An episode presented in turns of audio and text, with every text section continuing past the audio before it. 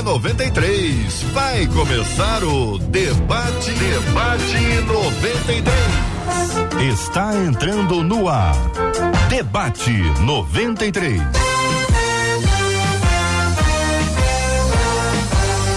Realização 93 FM. Um oferecimento Pleno News. Notícias de verdade. Apresentação J.R. Vargas. Meu irmão. Alô, minha irmã. Aqui fala J.R. Vargas. Estamos de volta. Começando aqui mais uma super edição do nosso debate 93 de hoje, minha gente. Nesta segunda-feira, começando mais uma linda semana, sempre com muita alegria na presença de Deus e com você aqui, ó, na 93 FM. Bom dia, Marcela Bastos. Bom dia, J.R. Vargas. Bom dia aos nossos queridos ouvintes, que essa seja uma semana cheia de paz, porque o príncipe da paz está conosco. Bênção puríssima, hoje, segunda-feira, dia 14 de março do ano de 2022. Estamos juntos na 93 FM, acolhendo com carinho, com muito respeito, com muita gratidão a Deus pela vida deles. Pastor Luciano Regis, no debate 93 de hoje. Bom dia, JR. Bom dia, Marcela. Bom dia a todos. Que Deus abençoe. Prazer estar aqui com o Jean mais uma vez. Com toda certeza esse será um debate abençoado. Pastor Jean Max no debate 93 de hoje.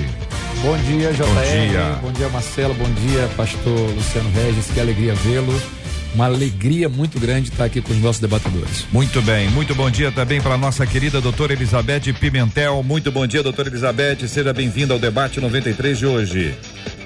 Bom dia, JR, bom dia, Marcela, bom dia, pastores, bom dia, ouvintes. É um prazer enorme estar aqui mais uma vez. Benção puríssima, uma alegria muito grande ter você com a gente aqui, doutora Elizabeth, e você, ouvinte amado da 93, interatividade total. Você fala com o debate 93 de hoje. Atenção, atenção. Você fala com a gente pelo nosso WhatsApp. O WhatsApp da 93 está disponível para você.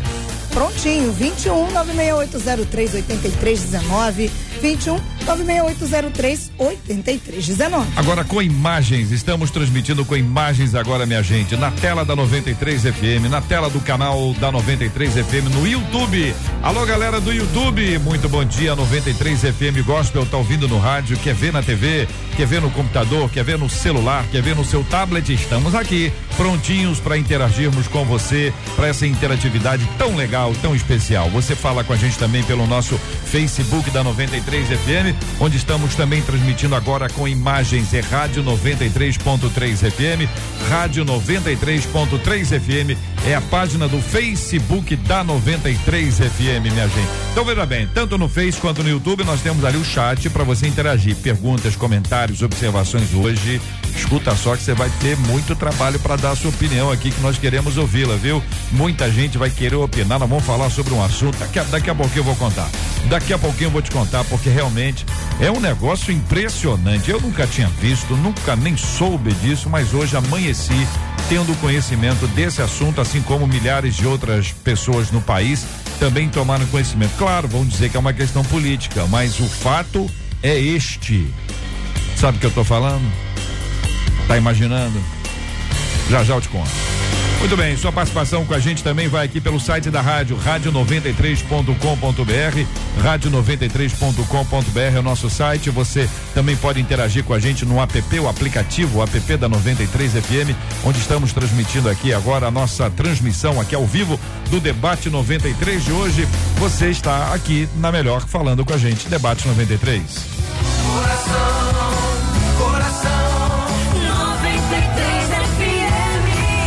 Muito bem, minha gente. Hoje ainda, com a graça de Deus, ao meio-dia, nós vamos começar, vamos começar aqui uma programação diferente, muito especial. E hoje vamos acolher o governador do estado, Cláudio Castro, estará presente no estúdio da 93 FM ao meio-dia, quando iremos apresentar o Conexão 93. De vez em quando nós vamos entrevistar algumas personalidades do mundo político, onde eles poderão trazer as suas expressões, as suas ideias. E hoje, eh, de forma diferente, nós vamos interagir a partir da pergunta, das perguntas dos nossos debatedores. Vários deles mandaram perguntas, elas foram aqui observadas e serão respondidas naturalmente na medida do possível. Então, hoje, ao meio-dia, na sequência do debate 93, do mesmo link que você está assistindo a gente agora pelo Face ou pelo YouTube, no mesmo link, você vai continuar assistindo e você vai acompanhar a entrevista. Já vamos ter aqui alguns temas pesados para que ele venha se posicionar. É posicionamento público. Ele vai estar aqui diante das câmeras, diante dos ouvintes da 93 FM e vai participar apresentando aqui as suas opiniões. Já esteve conosco em duas outras ocasiões. A primeira delas, nós fizemos a entrevista no estúdio da MK, foi uma entrevista longa, mais de uma hora. A segunda entrevista, ele estava em Petrópolis, foi no dia que tudo aconteceu lá e um momento muito difícil, nós o entrevistamos lá em Petrópolis e agora mais essa entrevista desta feita aqui no estúdio da rádio, onde ele estará conosco aqui onde nós estamos ao meio-dia no Conexão 93 e você vai participar com a gente daqui a pouquinho ao meio-dia. 93 FM. A rádio do bem, minha gente, Fábio Porchat é o assunto. É o assunto. Tá aí a internet inteira falando sobre esse assunto.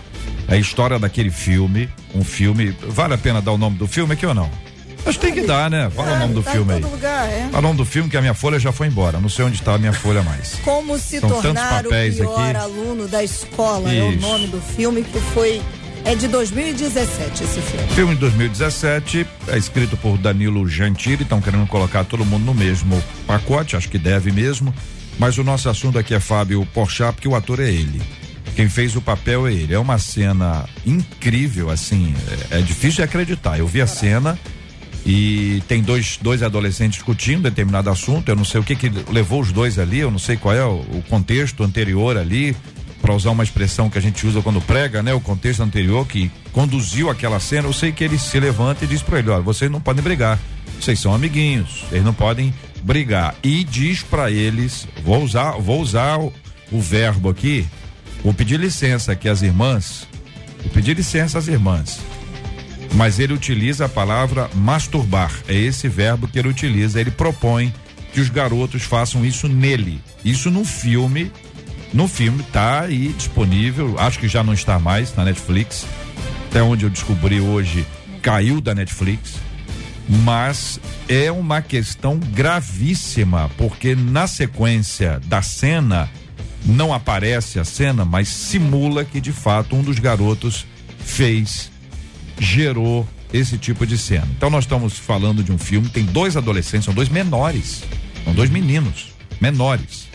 Dois meninos, vou repetir, são dois garotos, são dois menores de idade. Aqueles meninos não têm 18 anos nem aqui, nem na China. E aqueles meninos participam do filme, e este filme está sendo é, é, divulgado por toda, com toda a força por aí na Netflix e pelos outros canais de igual forma, e é o Fábio Porchat quem estrela esta cena. Ele é a estrela da cena, ele é, é a estrela do filme. Muita gente já foi cancelado por muito menos. Por muito menos. Mas eu quero ouvir os nossos debatedores e os nossos ouvintes. O ouvinte fala com a gente pelo WhatsApp, fala com a gente pelo chat do Face, fala com a gente pelo chat do YouTube. Você pode interagir com a gente. O que você viu? O que que você sabe? Qual a sua opinião sobre esse assunto? Pastor Jean, vou começar ouvindo o senhor. Eu vi ontem esse, esse vídeo e fiquei muito chocado. A gente não tem tempo de respirar de um escândalo, de uma notícia ruim, já tem que tratar com outra. É, e outra coisa, a gente tem percebido algumas experiências sociais que as pessoas fazem, lançando situações extremas para ver como a gente reage, que tipo de resposta a sociedade dá, quantos ficam do lado dele, quantos ficam contra ele.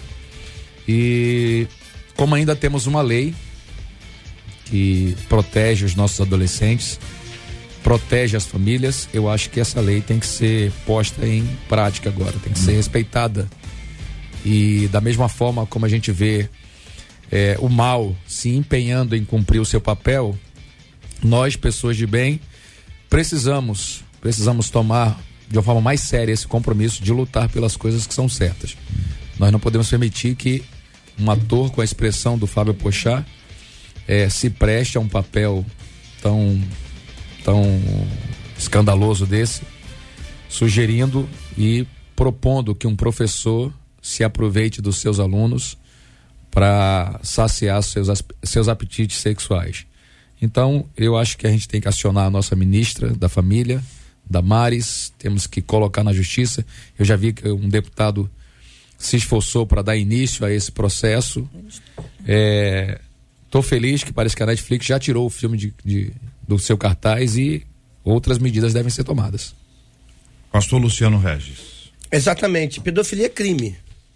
Eu acho que isso tem que ser tratado exatamente como caso de polícia. Eu acho que a gente não pode mais tolerar, não é nem só aceitar, não, é tolerar tais absurdos. E eu acho que de verdade, qualquer gente sensata, coerente, séria nesse país, inclusive os empregadores de Boixá, de, de Pochá, desculpe, é, precisam se posicionar precisam se posicionar de maneira urgente. Não importa se eles acham normal ou não, a sociedade não pode aceitar uma coisa, goela abaixo, desculpe a expressão, sendo um crime. Impondo, aliás, também o sindicato dos professores, que deveria se manifestar, porque já que se manifestou contra o aumento salarial dos professores, deveria se manifestar porque está colocando todos os professores nesse, nesse pote sujo como se todos os professores praticassem o que ele está praticando. É um absurdo e eu acho que tem que se tratar como caso de polícia todos, desde a produção, de quem escreveu o filme, de quem atuou no filme, deve responder criminalmente por isso. Porque não é possível que as coisas aconteçam para uns e não para outros. Que a lei valha para um e não para outro. Eu acho que já deu, eu acho que está na hora, eu acho não, eu tenho certeza que está na hora de nossos ministros, deputados, gente séria, se posicionar e a, não parar até que cada um deles sejam responsabilizados pelos atos que cometeram. Estamos falando sobre uma cena que está disponível pela internet. Você deve ter recebido aí em grupo de WhatsApp notícia, matéria, reportagem o filme do Fábio Porchat, que ele está estrelando esse filme, Como se tornar o pior aluno da escola. Esse filme apresenta uma cena, é um, um, recorte ali, uma edição de uma cena. Não a cena foi editada, mas editada para que a gente pudesse assistir só aquela parte e onde você viu aquilo que está sendo apresentado aqui. Eu quero ouvir a opinião da doutora Elizabeth e trago para ela a seguinte perspectiva, doutora Elizabeth. Segundo o site Adoro Cinema, que é um dos sites responsáveis por críticas a filmes, comentários, observações, curiosidades, os dois atores que estão na cena com o Fábio Porchat tinham à época 17 e 12 anos. 17 e 12 anos. A informação do site Adoro Cinema com 17 anos, Daniel Pimentel é o mais velho dos atores que interpreta os alunos na sala de aula. Já Bruno Munhoz tinha 12 anos durante as filmagens, apesar disso, os personagens de ambos atores tinham 14 anos. Então, eles estão representando alunos de 14 anos, tendo 17 e 12 à época da gravação do filme. Doutora Elizabeth. Bom, a gente a gente está vivendo uma grande guerra. Isso não é um fato isolado não é? é? Faz parte de um grande projeto transformar a pedofilia em algo normal, né? O primeiro passo é dizer que o pedófilo ele é doente, não criminoso. Isso já, já, já existe um trabalho feito em cima disso. E se a gente não se manifestar, se a gente achar que a gente não tem nada com isso, a gente vai acordar quando essa guerra estiver perdida. E aí nós vamos ser responsáveis uhum. pelo crime que está acontecendo com essa geração.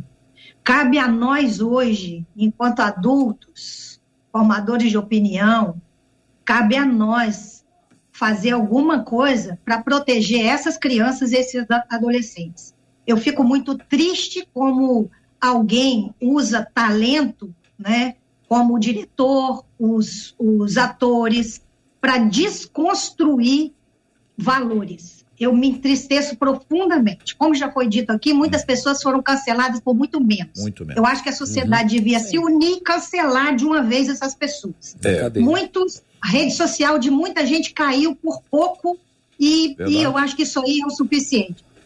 Fico com, sinto um dó muito grande por existir pais que permitem que filhos passem por uma situação dessa também. Uhum. Né? Sinto muito por esses pais que, tiver, que deram autorização a isso. Uhum. Então, eu acho que agora a gente tem que entender que a gente está numa grande guerra e está na hora de todo mundo se colocar à disposição para lutar. Eu quero chamar a atenção dos pais que estão nos acompanhando agora e pedir que vocês imaginem a hipótese de seu filho ou sua filha ser convidado para participar de um filme. E na hora em que isso acontece, deve dar uma certa alegria para quem quer ser ator, para quem é. quer ser atriz, está no mercado, está ensaiando, fazendo teatro, é uma oportunidade gigantesca. É uma exposição grande, o um cinema, com atores conhecidos, famosos, com grande repercussão. A pessoa vai lá e faz. Agora, o roteiro, o script é construído. Os meninos não vão gravar, o ator não vai gravar sem ter ensaiado. Sem, ler, sem ter decorado o texto, sem ter lido o texto. Então você fala uma coisa como essa e diz o seguinte: peraí, eles chegaram lá e descobriu na hora e foram induzidos a erro. É uma possibilidade. Uhum. Quero dizer que essa é uma possibilidade, mas não parece real. Porque nós estamos diante disso, eu peço atenção aos pais, porque é necessário que vocês coloquem no lugar de pai dos meninos que ali estão. E mais, pais de todos aqueles demais adolescentes que estão. O pastor Luciano chamou atenção. E o professor, que é tratado ali, é um pedófilo. Ó, o professor do filme. É um corrupto também. É um pedófilo é um corrupto.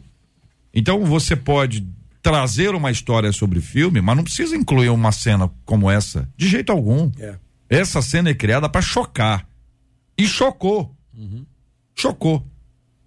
A população brasileira hoje está discutindo esse assunto para dizer: pera um minutinho, pera um minutinho. O Fábio Porchat fez isso.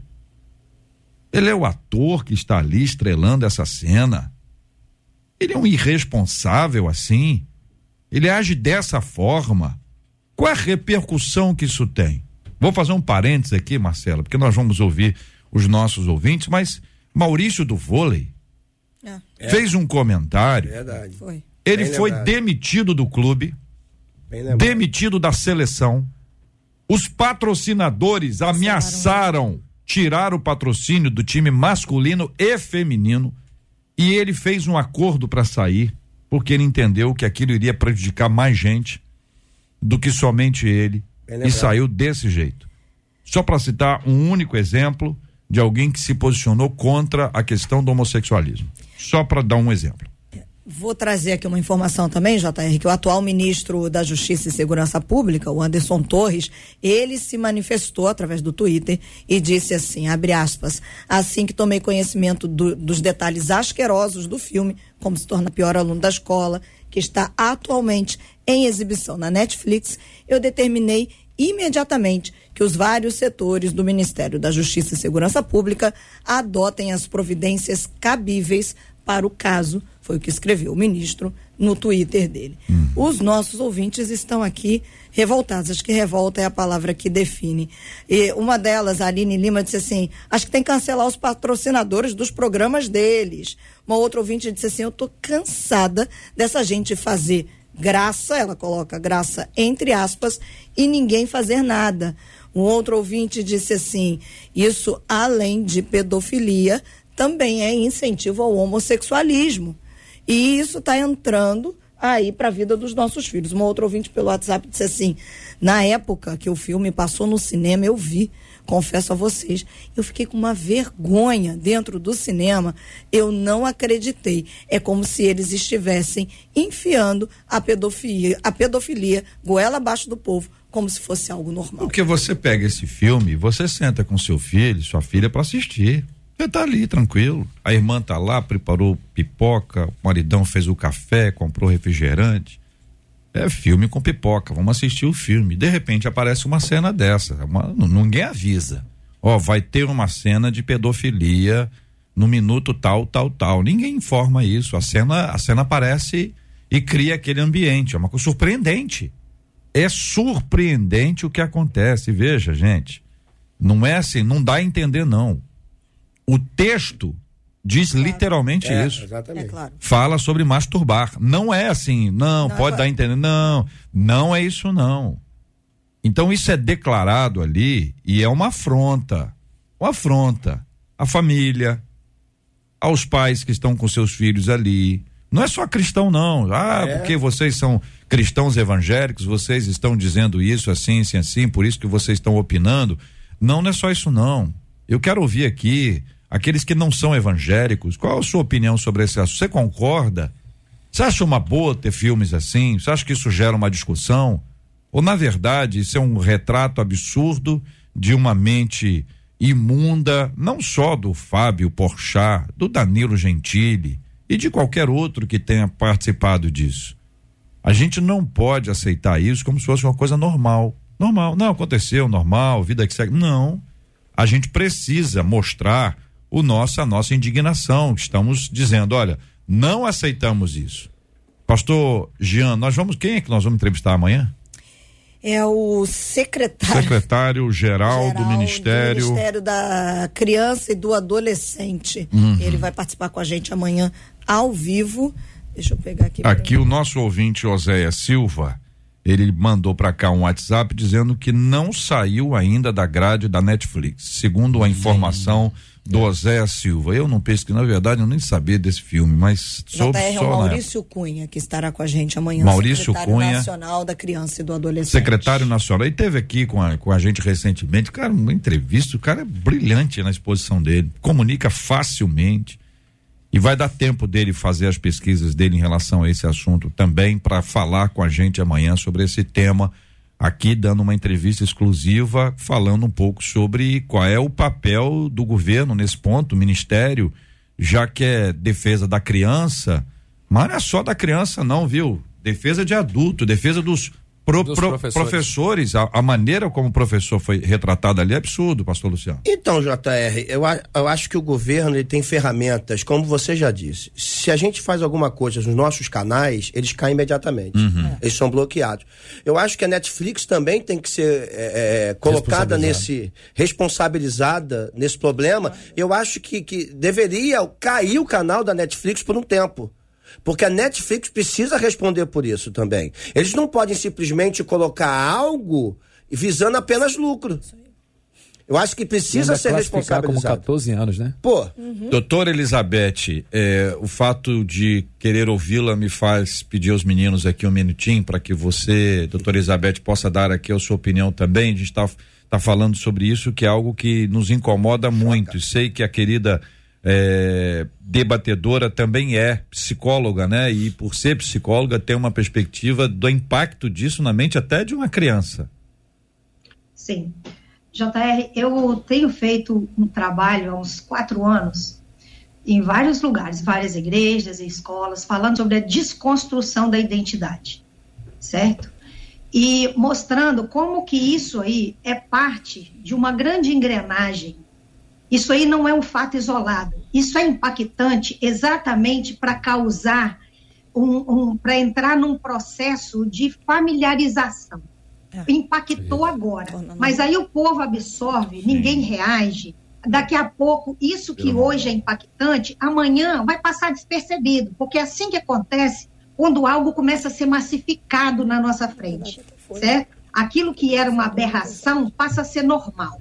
Agora, no governo tem sim que tomar uma providência, mas não é só ele que tem que tomar uma providência, porque a gente, enquanto é, contribuinte, enquanto patrocinador, porque quem assiste Netflix somos nós, quem assiste Fábio Pochá somos nós, quem, quem, quem, quem patrocina os programas desses homens somos nós que patrocinamos, não é o governo que patrocina. Então, a gente tem que sair dessa posição de culpar sempre o outro e achar que alguém tem que tomar responsabilidade isso. e a gente começar a ser agente transformador Exatamente. dessa uhum. sociedade. Isso aí. Certo? E cada um tomar a posição de cancelar essas pessoas, porque a única coisa que a única linguagem que eles entendem é a linguagem do dinheiro, certo?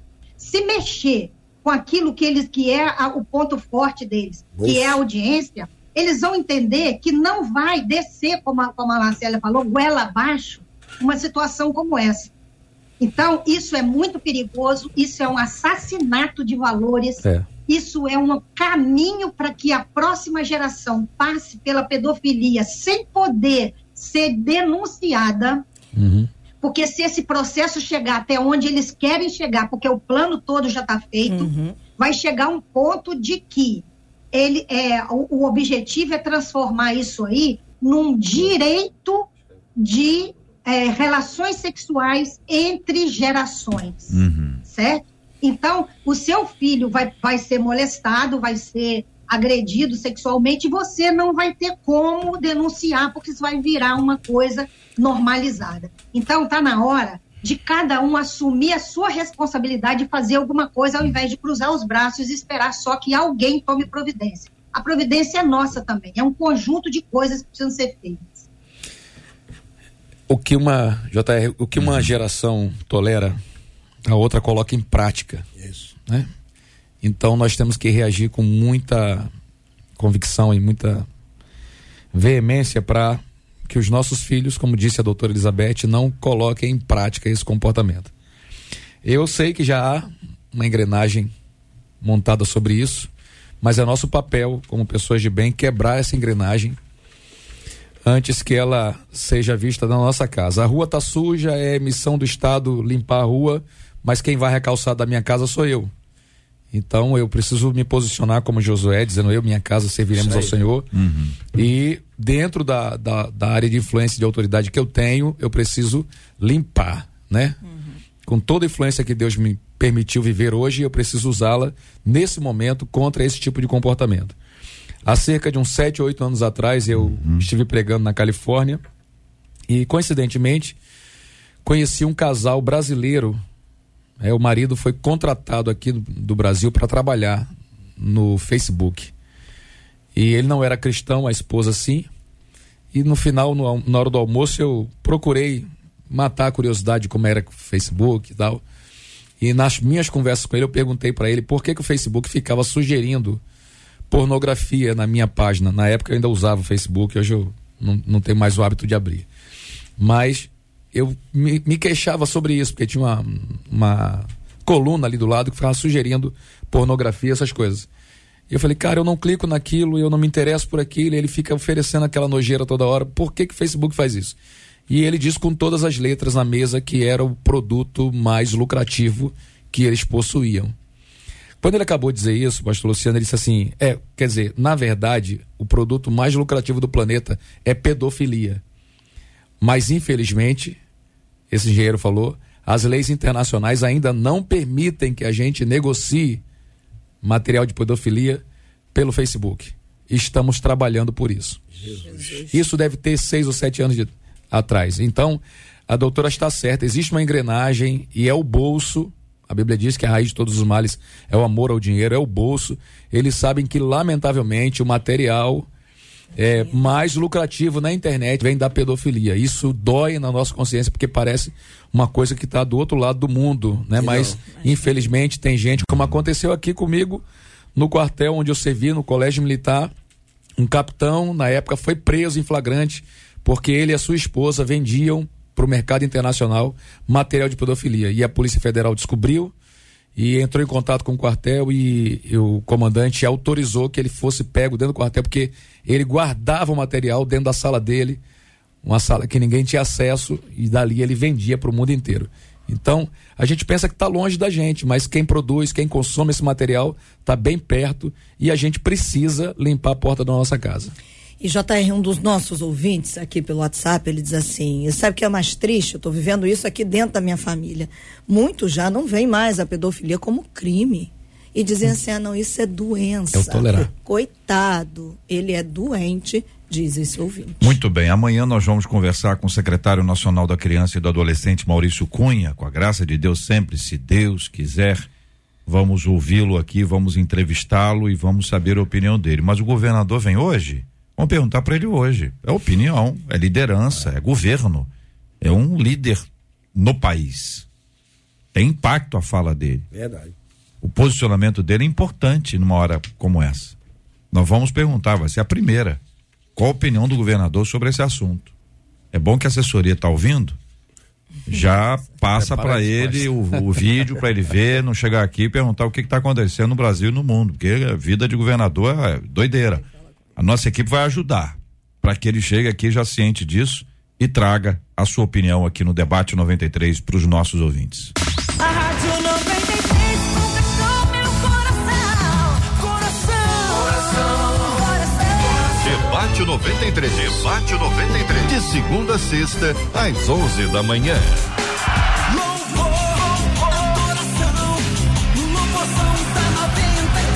De abril tá chegando, minha gente. 15 de abril, louvorzão da 93, na Quinta da Boa Vista, segundo a graça maravilhosa do nosso Deus e Pai, vai ser uma bênção. Ministração da palavra, momento de oração, louvor, adoração, muita comunhão, aquela festa maravilhosa com o povo de Deus voltando a se reunir presencialmente numa grande massa, uma grande massa, gente de todos os lugares, caravanas que vão sendo organizados, pessoal pega van, pega ônibus, galera vem de trem, junta no carro, vai ser uma festa maravilhosa. 15 de abril, segundo a graça de Deus, o louvorzão da 93 e você naturalmente não pode perder. Louvor, adoração.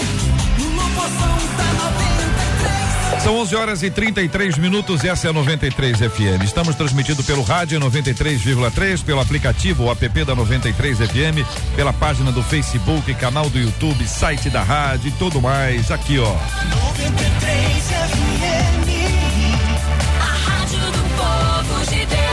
minha gente. É muito difícil ser perseguida e manter a calma, diz uma de nossas ouvintes. Eu sei que Romanos 12, 19 diz que a vingança é do Senhor, mas tem horas que a vontade de me vingar é maior. Como lidar com o desejo de ver aqueles que nos perseguem se darem mal? Como conviver com alguém que nos persegue constantemente e nada acontece? É possível amar uma pessoa que só inventa mentiras e calúnias? E quando o nosso emocional faz com que a gente acredite que todos à nossa volta nos perseguem? Pastor Luciano Regis, a sua opinião sobre esse assunto. Então, é, o início do Sermão da Montanha, Jesus ele guarda um tempo na sua mensagem para isso que está acontecendo com essa ouvinte. Eu queria ler o texto. Mateus 5, 43 diante diz assim: Ouviste o que foi dito? Amarás o teu próximo e odiarás o teu inimigo. Eu, porém, vos digo: amai os vossos inimigos e orai pelos que vos perseguem, para que vos torneis filhos do vosso Pai Celeste, porque ele faz nascer o sol sobre os maus e bons, e vi chuva sobre os justos e injustos. Porque se amardes os que vos amam, que recompensa tendes? Não fazem os publicanos também o mesmo? E se saudardes somente os vossos irmãos, que fazeis demais? Não fazem os gentios também o mesmo? Portanto, sede vós perfeitos, como perfeito é o vosso Pai Celeste. É óbvio que lidar com circunstâncias e situações como essa é muito difícil. Como é que você lida com alguém que te persegue o tempo inteiro, que mente ao teu respeito, que tenta te derrubar, que tenta te passar para trás? É muito difícil. O natural do ser humano sem Deus é reagir. É você ter uma atitude semelhante. É você ter uma atitude até um pouco mais abrupta que isso. E muitas vezes nós não entendemos que uma vez que estamos em Cristo, nós somos nova criatura, não no sentido de nós mesmos, mas do que Deus pode gerar em nós e através de nós. Porque quando eu começo a ter atitudes consoantes à palavra de Deus, à vontade de Deus e ao agir de Deus, com toda certeza eu terei um resultado do agir de Deus em relação a isso. Eu me lembro um tempo atrás, contar uma experiência e passar aqui a, a, a, a, a fala para os meus amigos. Logo que eu comecei meu ministério, é, uma pessoa doou um carro para a igreja. Dois anos depois se passaram, eu encontrei a pessoa que doou o carro e ela falou assim: Pastor, o carro ajudou muito lá? Falei: Que carro, amado? Eu doei um carro para a igreja. Falei: Isso nunca chegou para mim. Você doou para quem? Eu doei para fulano de tal. Fulano de tal trabalhava comigo no ministério. E ele achou que podia entregar nas mãos do rapaz, com um recibo em aberto, que isso, chega- isso nunca chegou.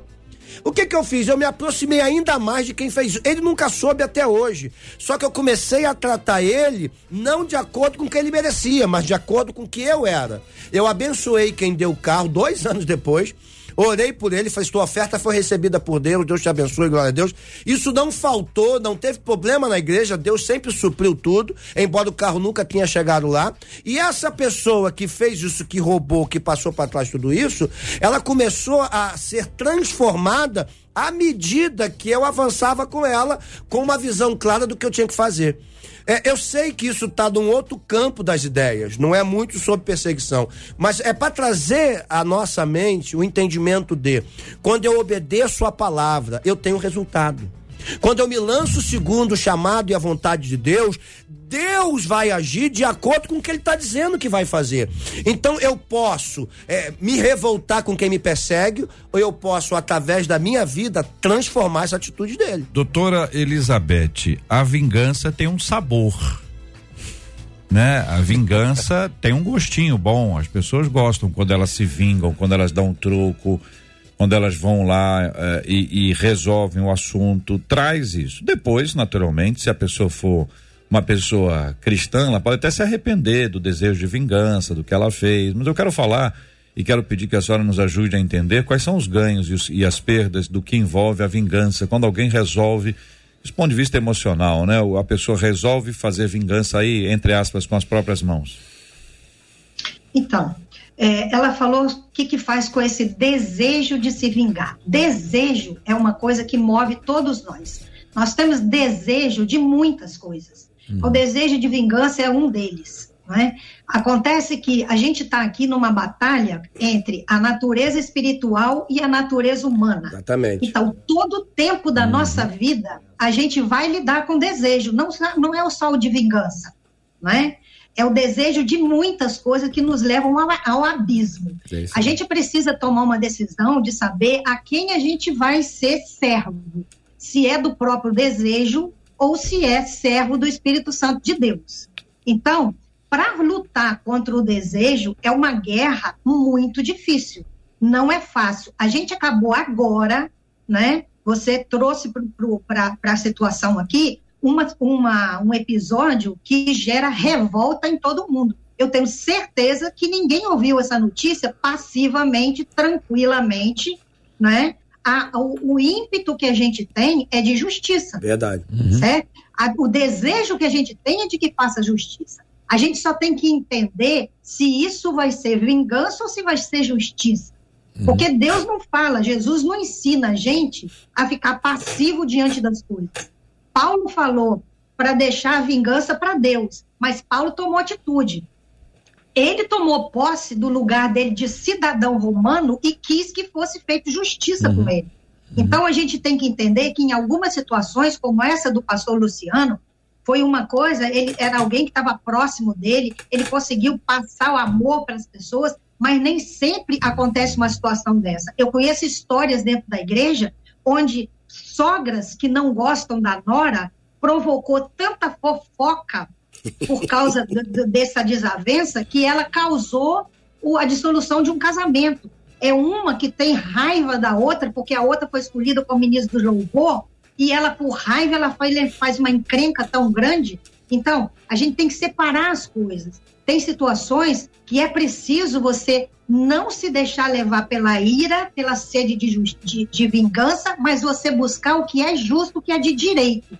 Então, se uma pessoa está passando por uma situação dessa de perseguição, ela precisa sim buscar o pastor, ela precisa sim esclarecer as coisas, porque calma não significa você se submeter à injustiça de alguém, certo? Então, o que eu quero colocar aqui, em essência, a gente é movido por desejos o tempo inteiro. O desejo faz parte da nossa natureza humana.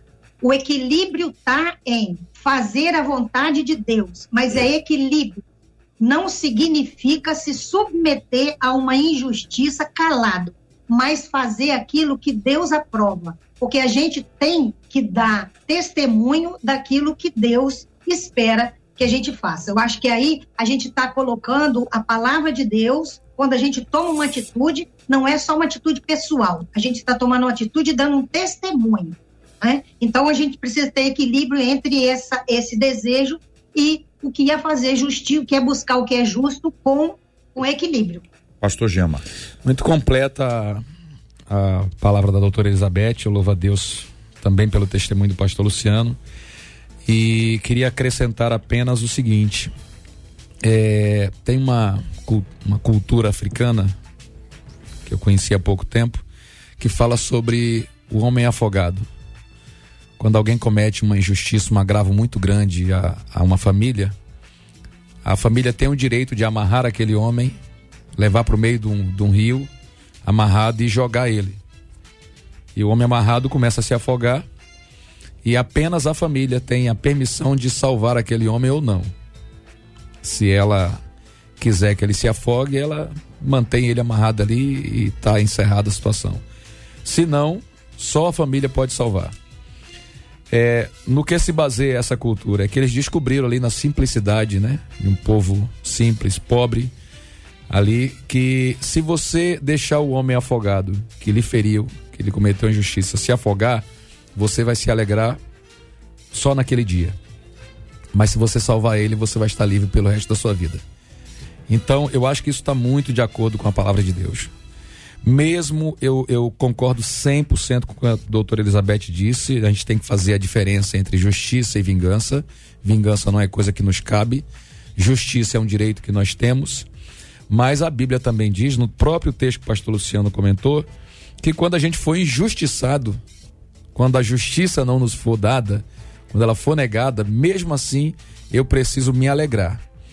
Porque Deus diz que eu sou bem-aventurado quando essa injustiça, quando mentindo, disserem todo mal contra nós, né? Então, até mesmo quando a justiça, aquilo que é certo, é, é esse o problema de muitos irmãos e parece o quadro dessa ouvinte, né? Por quê? Porque ela já perdoou uma vez, já perdoou duas e parece que a pessoa continua querendo é, provocar, injustiçar a nossa ouvinte. E ela tem que se sentir bem-aventurada. Eu falo lá em casa que eu só tenho medo do que é verdade. Se alguém disser uma verdade sobre mim, eu tenho que temer isso aí, porque a verdade é o que pode fazer a diferença. Ele diz: nada podemos contra a verdade a não ser Verdade. pela própria verdade. Então, se é mentira, eu já dou um glória a Deus e deixo isso na mão do Senhor, porque eu sou bem-aventurado. Mas nem todo mundo reage assim, né, Sim, pastor nem Jean? Muita gente fica, naturalmente, quando é uma palavra injusta, né, a pessoa fica, fica entristecida, porque cria-se uma imagem a partir daquela fala. Neste caso, ela diz que a pessoa inventa mentiras, an- a- a- a- inventa calúnias. Olha, é crime. É. Sim. Isso é crime. Então a pessoa está desenvolvendo um tipo de fala negativa a respeito dela, da nossa ouvinte. Ela fica emocionalmente abatida e não há quem fique forte diante Uhum. disso, a não ser uma pessoa que já tenha passado por isso muitas vezes ou tenha um entendimento espiritual sobre o tema. Posso esclarecer Claro. que então é exatamente o que eu disse aqui, né? Ela tem direito de clamar É. por justiça. E na fala que você trouxe anteriormente, você disse que pode procurar. Ah, não, foi a própria doutora, né? Pro- pode procurar o pastor. Uhum. Então, se é uma coisa injusta, tenta resolver. Corre É. atrás daquilo que é justo. Mas se acontecer de você não ser justificado, não, não, não, a, sua, a sua justiça não ser atendida, glorifique a Deus a si mesmo, porque Deus é vingador.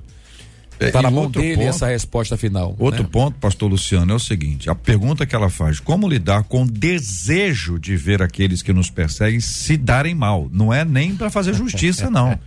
É aquele, aquele olhar, assim, tomara que caia, tomara que caia, tomara que caia. A pessoa role no chão, role no chão, machuca, machuca, vai cair, vai, entendeu? A, a- a- existem pessoas que fazem isso assim. é, tem até uma expressão popular que a pessoa fala, tá agorando, não é um negócio assim? É, agorando. Agorando, tá, tá Eu pensei agorando. que era coisa só da minha terra lá em Não, isso é, isso é nacional. É nacional. Nacional. É cultural. É, pastor Luciano.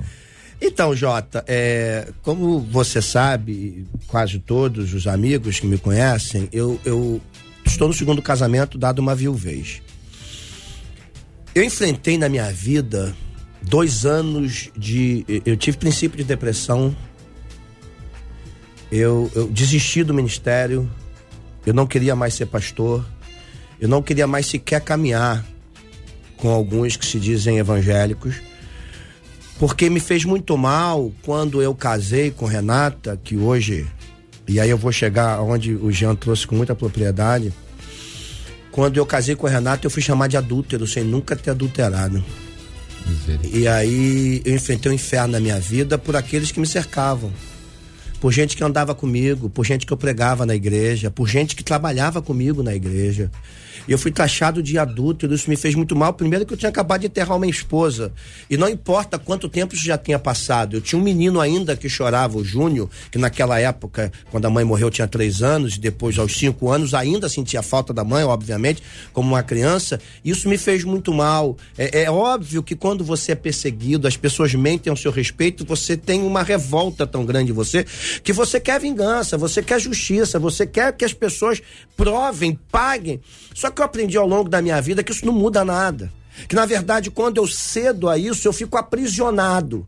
Quem sofre não é quem mente ao meu respeito. Quem sofre não é quem levanta calúnia, sou eu que me torna aprisionado. E uma vez que eu me aprisiono, eu aprisiono todo mundo que está comigo. A- o meu casamento, que, que, que minha esposa era parceira e é uma grande parceira, graças a Deus pela vida da Renata, sofria, porque ela não tinha culpa do que ela estava sofrendo e eu estava amargurado pelo que eu estava sofrendo. Porque era como se eu tentasse provar para todo mundo, não para Deus, porque Deus me conhecia, que eu nunca fui aquilo. Até que um dia eh, eh, o Espírito Santo me despertou até onde você vai com isso. Porque a tua vida tá parada. Você não tem que provar nada a ninguém, quem te justifica sou eu. Então é difícil, como o JR, é muito difícil. Mas quando você lida, ah, se chamar pra andar uma milha, ande com ele duas. Eu comecei a chamar todo mundo que me perseguiu e comecei a abençoar. Gente que me devia dinheiro, que deu volta, gente que roubou a igreja. Eu falei, meu irmão, tô perdoando você, tô perdoando tua igreja, tô perdoando, tô perdoando. E eu comecei a curar a minha vida a partir de atitudes como essa. Porque bem-aventurado nós somos quando, embora perseguidos, a gente busca o reino de Deus. A gente não abre a mão de, a mão de tudo aquilo que Deus tem para nós. Então, se a Bíblia diz que eu vou ser bem-aventurado, de alguma forma Deus vai agir para mudar a nossa história e foi o que aconteceu. A minha família hoje é solidificada, o testemunho é claro, os frutos falam por si. Então, quando a gente trata de assunto sério, porque é um assunto sério, ser perseguido, se sentir injustiçado, fazer parte de um grupo que vai tentando danificar a tua vida por todos os lados. É muito difícil lidar com isso. No entanto, o que a gente precisa ter, é, por isso eu trouxe logo esse texto, porque esse texto me ajudou muito durante muito tempo, é que o Deus é primeiro na tua vida ou não vai ser. Se a gente não entender que quando a gente perdoa, quando a gente caminha uma milha, quando a gente dá de comer, quando a gente, ah, pede uma carona, liga o ar-condicionado, põe pra gelar, leva até onde quer levar. Quando você faz isso, não é que você se torna um trouxa, desculpe a palavra, um otário, mas é que você passa a estar no controle da situação e a tua alma não mais fica aprisionada por aquele sentimento. Você pode ser muito maior que aquilo e ver Deus agindo, até porque Deus quem tem que agir. Então lidar com situações como essa faz com que você não apenas seja dono de si mesmo, abaixo de Deus, claro, mas dono de si mesmo, dono da sua alma, não permita que as pessoas controlem sua alma, suas emoções. E fazendo isso, você tem uma vida saudável consigo mesmo, com Deus e com quem está ao seu redor. Pastor Luciano, vou, to- vou tomar uma de, uma de suas frases para exemplificar um sentimento que o ouvinte nos tr- transmite no texto dela. O senhor disse que muitas pessoas se colocaram contra o senhor, levantando uma palavra e uma imagem que não condizia com a realidade. No momento como esse, dá a impressão que a maioria pensa assim. Sim. Em alguns casos, a pessoa acha que está todo mundo pensando a mesma coisa. Existem pessoas que acabam numa cir- circunstância como essa acreditando que está todo mundo. Então, é a igreja?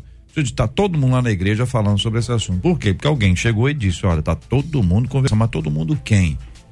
Todo mundo tem nome? Qual o nome? Todo mundo tem nome. Quando todo mundo não tem nome, é quem está falando. Isso aí. Quem está falando é o patrocinador daquela ideia.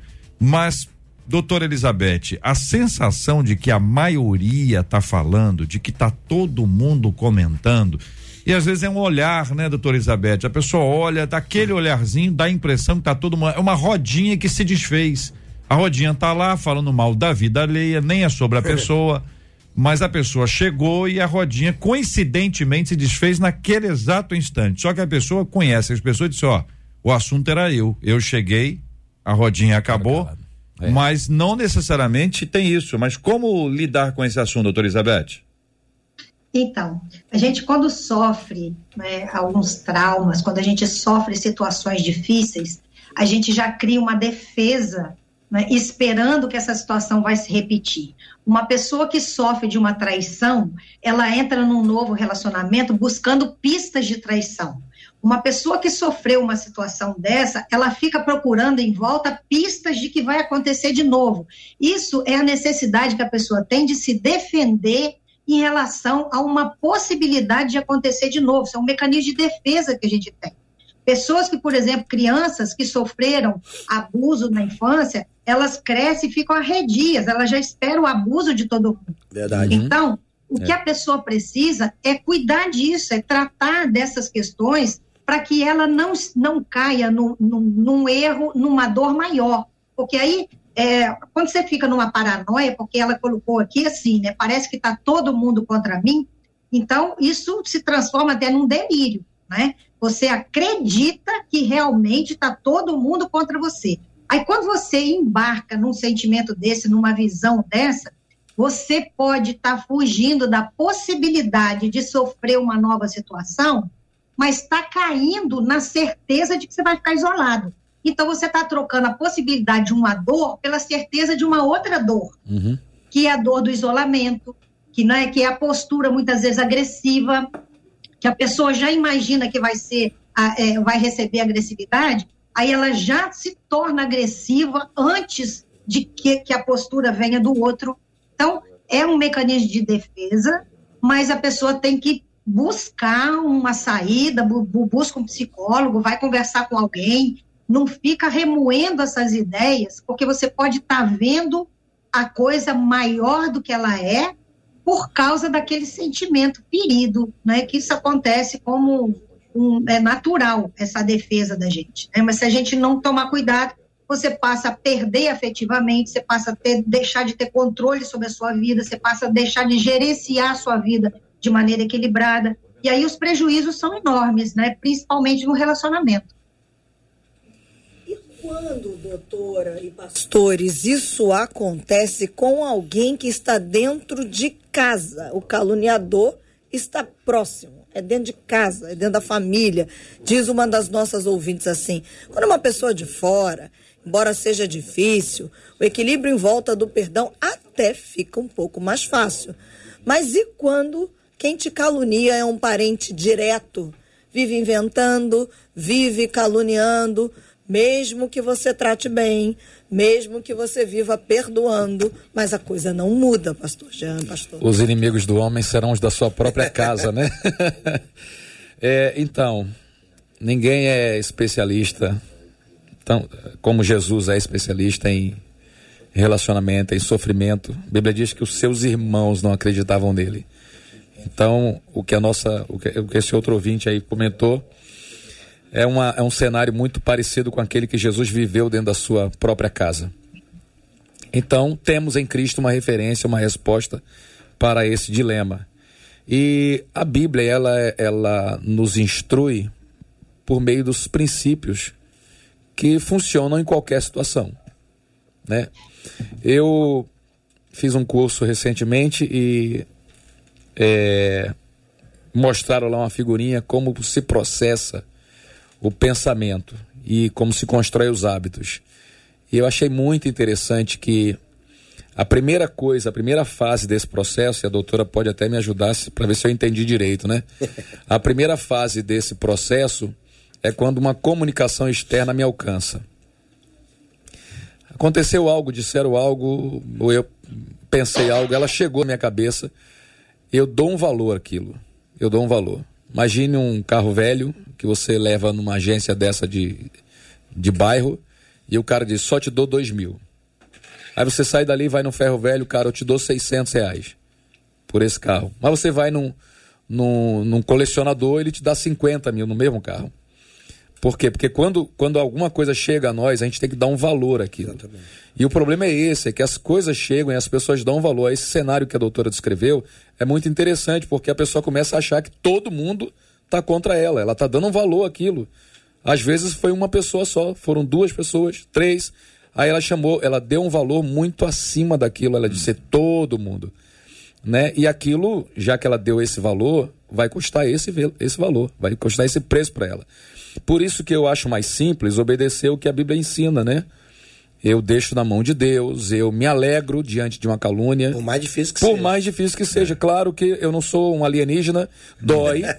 Dói, Dói, né? dói, claro que dói, dói, dói. é. A gente, poxa vida, e tal. Mas o que, que eu vou fazer? A dor é natural. Natural, eu não. Não, não sentir nada que é estranho. E eu não tenho controle sobre o que a pessoa pensa, sobre o que ela fala.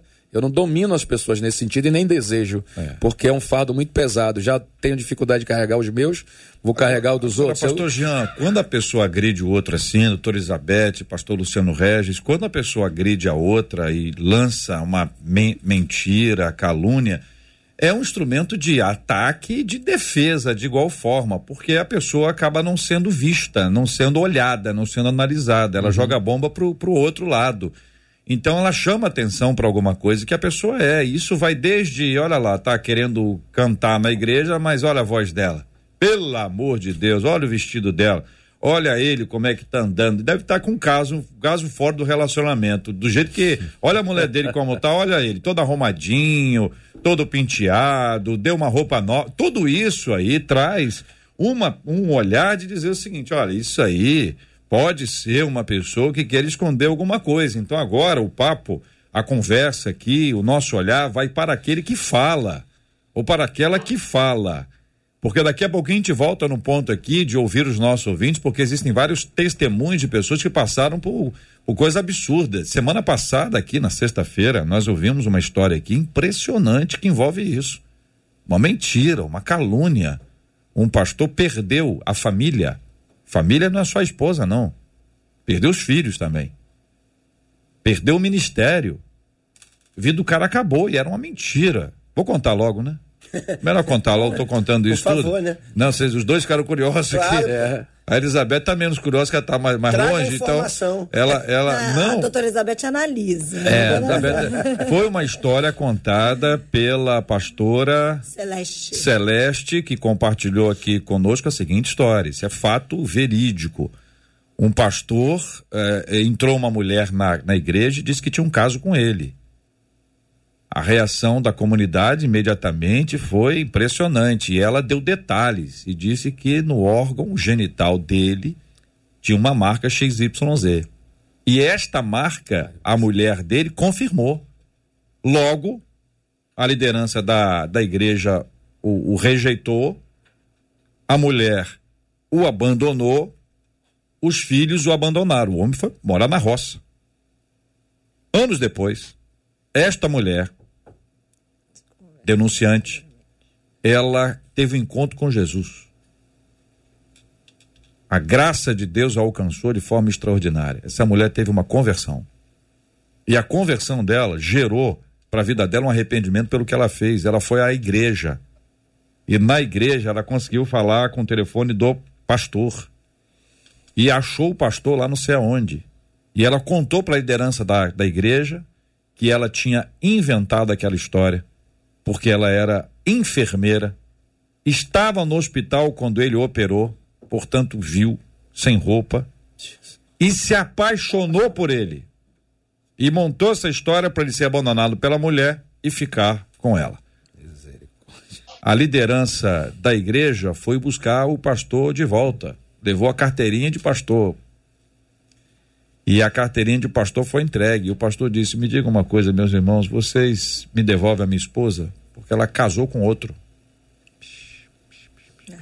Devolve meus filhos que me abandonaram. Devolve minha integridade.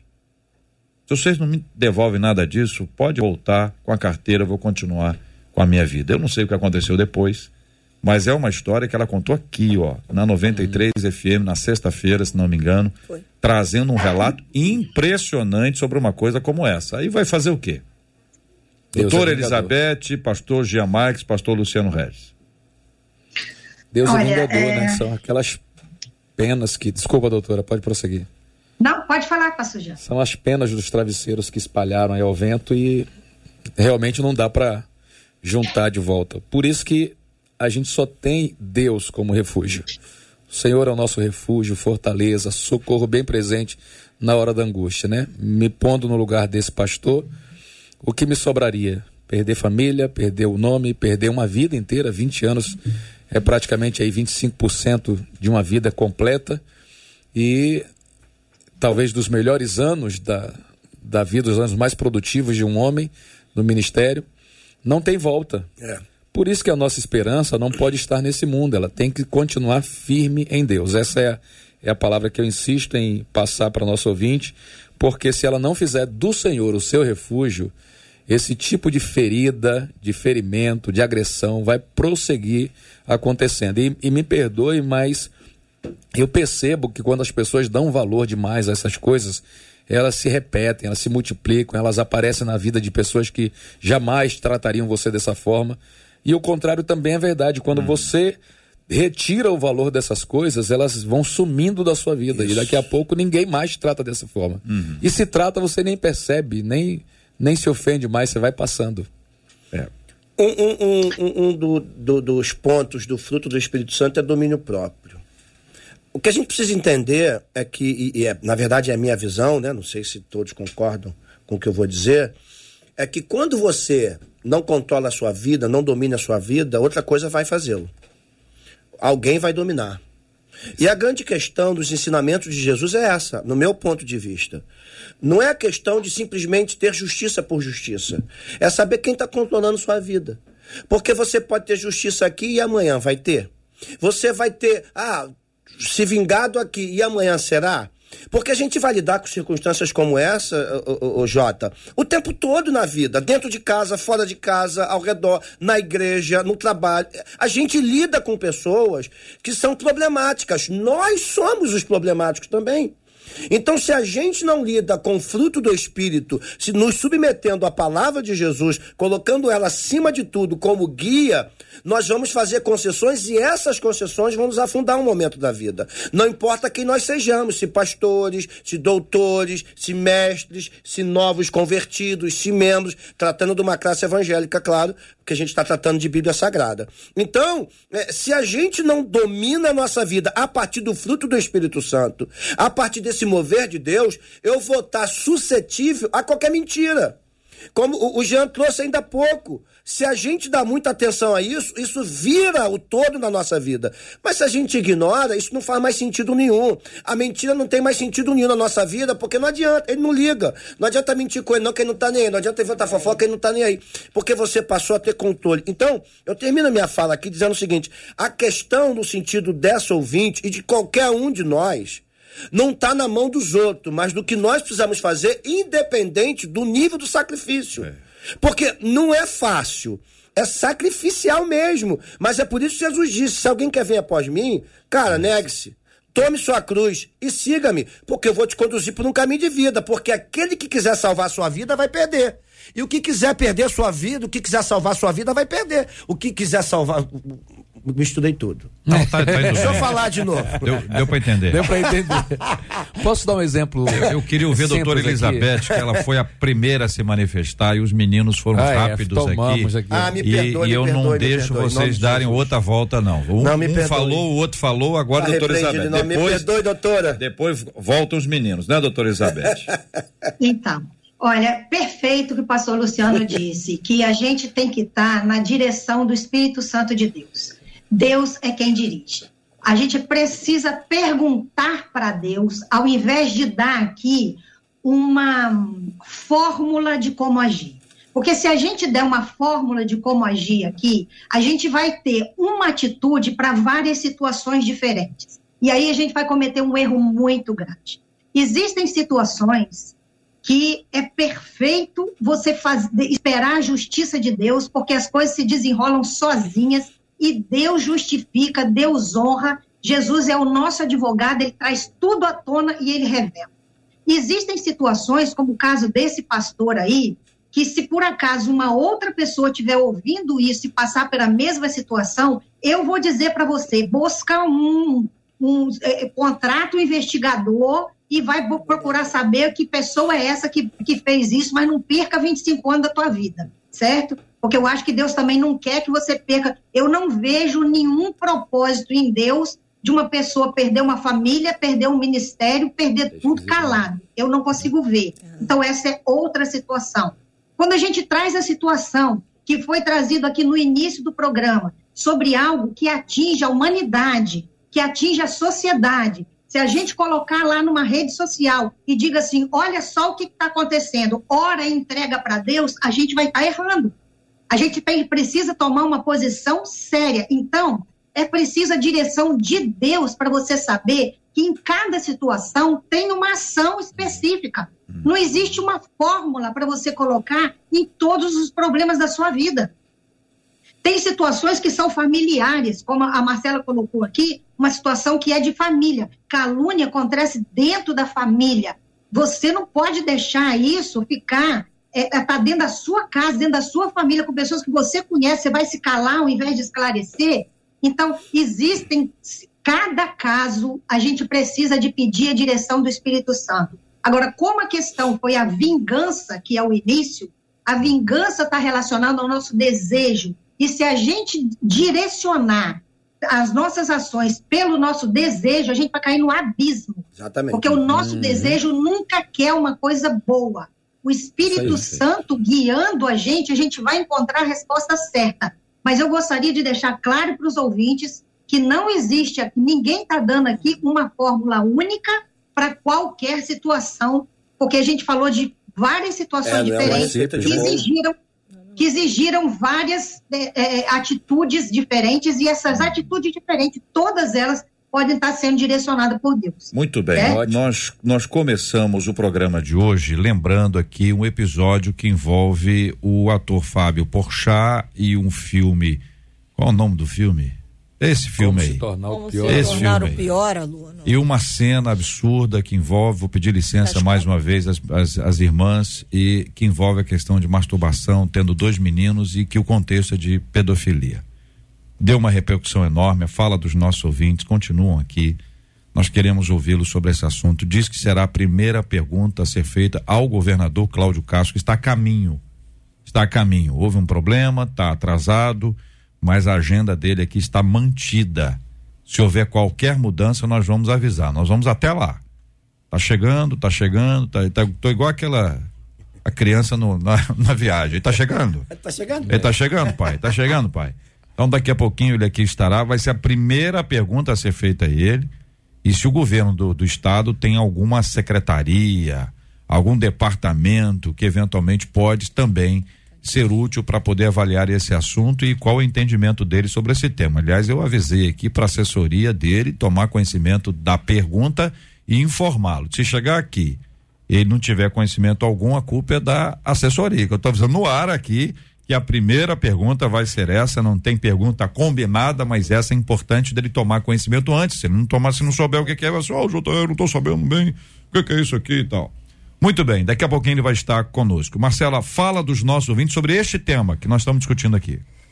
Na verdade, a fala que eu vou trazer agora junta os dois casos, viu? É o caso do desejo da vingança, com o primeiro caso que envolve a questão da pedofilia, uma das nossas ouvintes, que não é cristã. Ela diz assim: Eu não sou cristã, mas eu acompanho vocês e eu vivo isso, porque eu fui abusada com seis anos pelo marido da minha filha.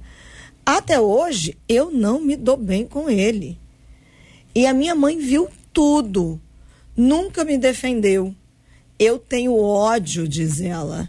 E eu sei que isso me atrapalha até hoje. Sou casada, tenho quatro filhos, mas o desejo de me vingar e de ver esse homem pagar pelo que fez comigo é muito grande. E mais, diz ela, eu vivo sendo agressiva com as pessoas, mesmo sem querer, do jeito que a doutora Elizabeth disse, e essas coisas me atrapalham. Eu não confio em ninguém, ela diz. Só tinha seis anos. É, ela foi abusada, na verdade, pelo marido marido, do da pai. irmã, né? Padrasto, é. Ah, É. Marido da irmã? Ah, marido da mãe. Marido da mãe. Ah, da tá, não, porque tu falou marido da filha. É, não, perdão. padrasto. Então, não, não, só para ficar claro. Assim, é exatamente esse o fardo que você carrega quando você não tem o fruto do Espírito, quando você não tem o agir de Deus na sua vida. E é óbvio que ela não é culpada de nada, em nome de Jesus. Ela é vítima de tudo. Mas ela precisa de um acompanhamento, ela precisa de Cristo na vida dela, do Espírito Santo, porque senão a dor é muito grande. Vencer é muito difícil. Eu, eu, eu, eu não posso me mensurar o que é estar na posição dessa irmã.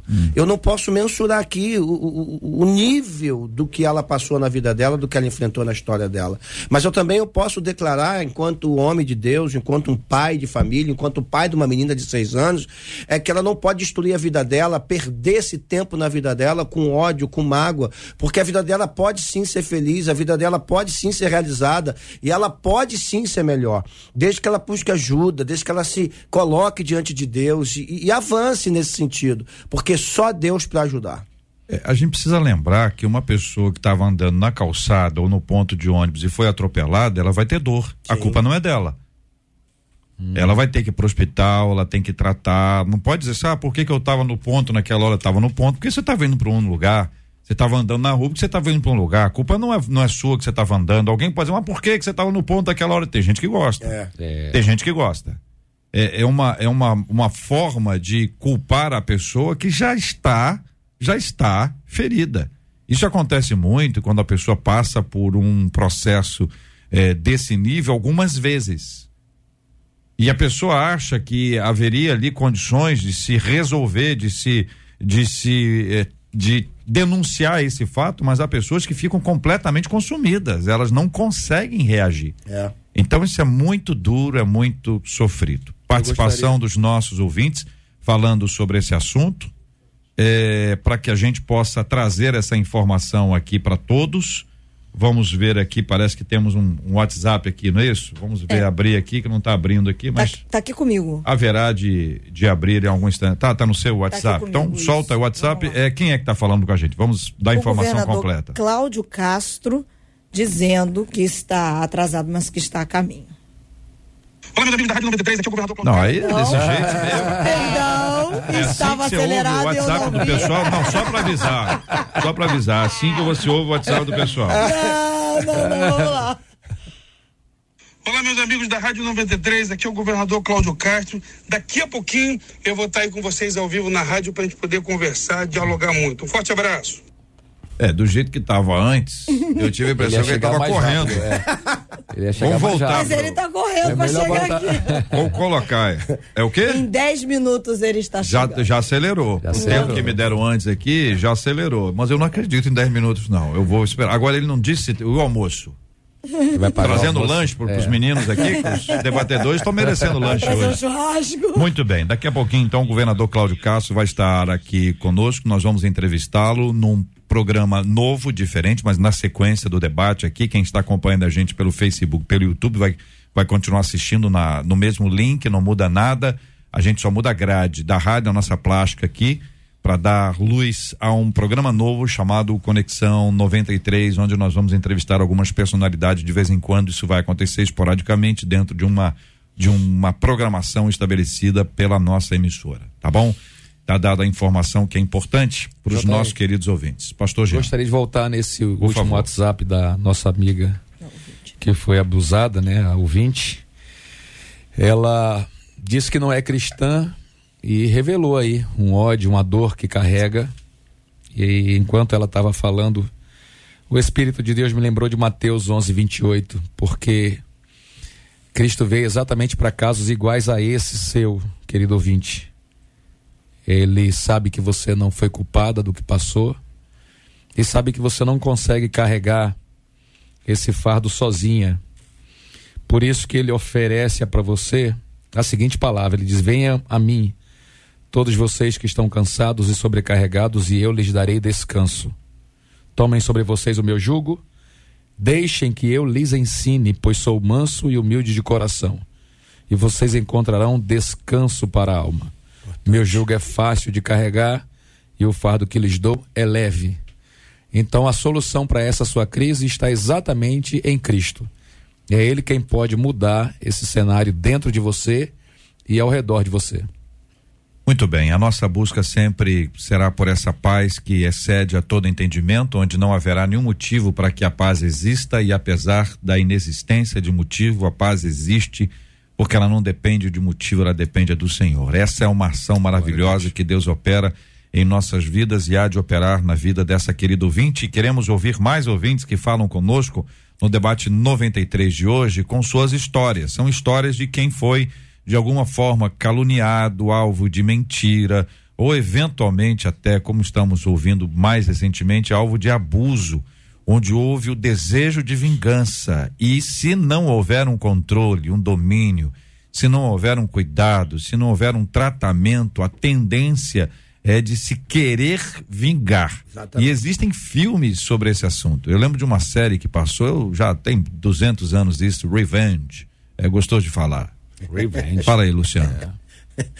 Revenge. Revenge. É, falou bonito. Revenge. Quer acabar com a minha vida. né? Vingança. Então, aí a série toda em cima disso, a menina volta lá, porque fizeram uma coisa com o pai dela, aí volta, ela cria uma trama, o filme inteiro, assim, uma série inteira sobre esse assunto, vai pra lá, se vinga de um, se vinga de outro, se vinga de um, se vinga de outro, onde você tem esses olhares todos, né? Nós somos é, encorajados a vingar, os vingadores estão aí, parece que eles nos vingam.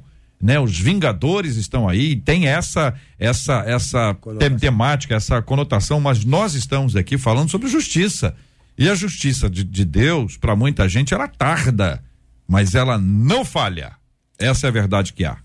É, e uma das nossas ouvintes, enquanto eu falava dessa outra ouvinte, ela nos escreveu aqui. Eu também fui abusada ah, na infância e depois na adolescência. Passei a vida como rebelde. Confesso a vocês que até hoje tento me policiar, porque senão a agressividade toma conta de mim. Perdoei os meus ofensores. Hoje tenho 41 anos, tenho caminhado há 22 anos no Evangelho, sendo tratada por Deus através de diversas ministrações para segurar o ímpeto da vingança. Na contrapartida, temos recebido alguns WhatsApps aqui de ouvintes que estão falando conosco, mulheres, menos aí mais de três, estão dizendo: estou ouvindo vocês, mas o meu desejo hoje é de vingança. E ó, é contra o meu marido. É, o desejo é forte. É, lutar contra o desejo, só um milagre de Deus para reverter, porque isso acontece. Agora, o detalhe, doutora Elizabeth, é que isso pode ser alimentado. Então, existem pessoas que gostam de, de, de alimentar. Também existe ação diabólica, a gente sabe muito bem disso, do mundo espiritual, que é de trazer à tona aquilo o tempo inteiro. Não é nem uma pessoa contar o fato. Às vezes, contar, eh, nem deveria. Mas quando conta, parece estar revivendo. Mas existe também uma ação diabólica que é de trazer à mente aquilo para tentar, de alguma forma, gerar uma reação na pessoa e essa pessoa vai querer vingança, que é o desejo dela, não é nem justiça mais. Não é, doutora Elizabeth? Sim. É, JR, eu creio na ação do diabo nessas situações, como em todas as outras que a gente puder colocar aqui, eu creio. Mas eu também creio que o diabo usa o nosso ponto fraco. Ele trabalha na nossa fraqueza. Então, se ele está usando isso aí para intensificar esse sentimento de vingança, é porque já existe dentro dela esse sentimento de vingança. Então, a gente não pode transferir toda a responsabilidade, né? A gente não pode transferir toda a responsabilidade para o diabo, senão a gente acha que só vai orar e não vai fazer mais nada. Aí culpa Deus depois e fala assim: não, eu estou orando, mas Deus não fez nada. Porque você tanto joga a acusação para o diabo, como transfere a solução só para Deus. Então a gente precisa assumir a nossa responsabilidade no processo todo. De buscar, de buscar ajuda, de buscar buscar em Deus, mas de buscar um- uma ajuda psicológica, de assumir a responsabilidade de encontrar uma visão diferente dessa história, porque senão a gente cai na passividade de colocar responsabilidade e culpa no outro. E aí a gente tira a participação da gente, que é importante. A gente tem que fazer uma escolha, todo mundo tem que fazer uma escolha. Essa, esse caso mesmo que a pessoa colocou aqui, que até hoje ela, tá, ela é agressiva, até hoje ela, tá, ela foi vítima de alguém, certo? Ela, ela, Deus pode curar ela, mas ela também pode dar um passo e buscar um tratamento para ela entender que ela está usando recursos antigos, infantis, hoje, porque a gente repete estratégias infantis numa fase de maturidade. Então, a gente não está agindo com maturidade. Então, é, eu sempre gosto, é, eu não, eu não tô te, eu, eu até espiritualizo tudo, tá?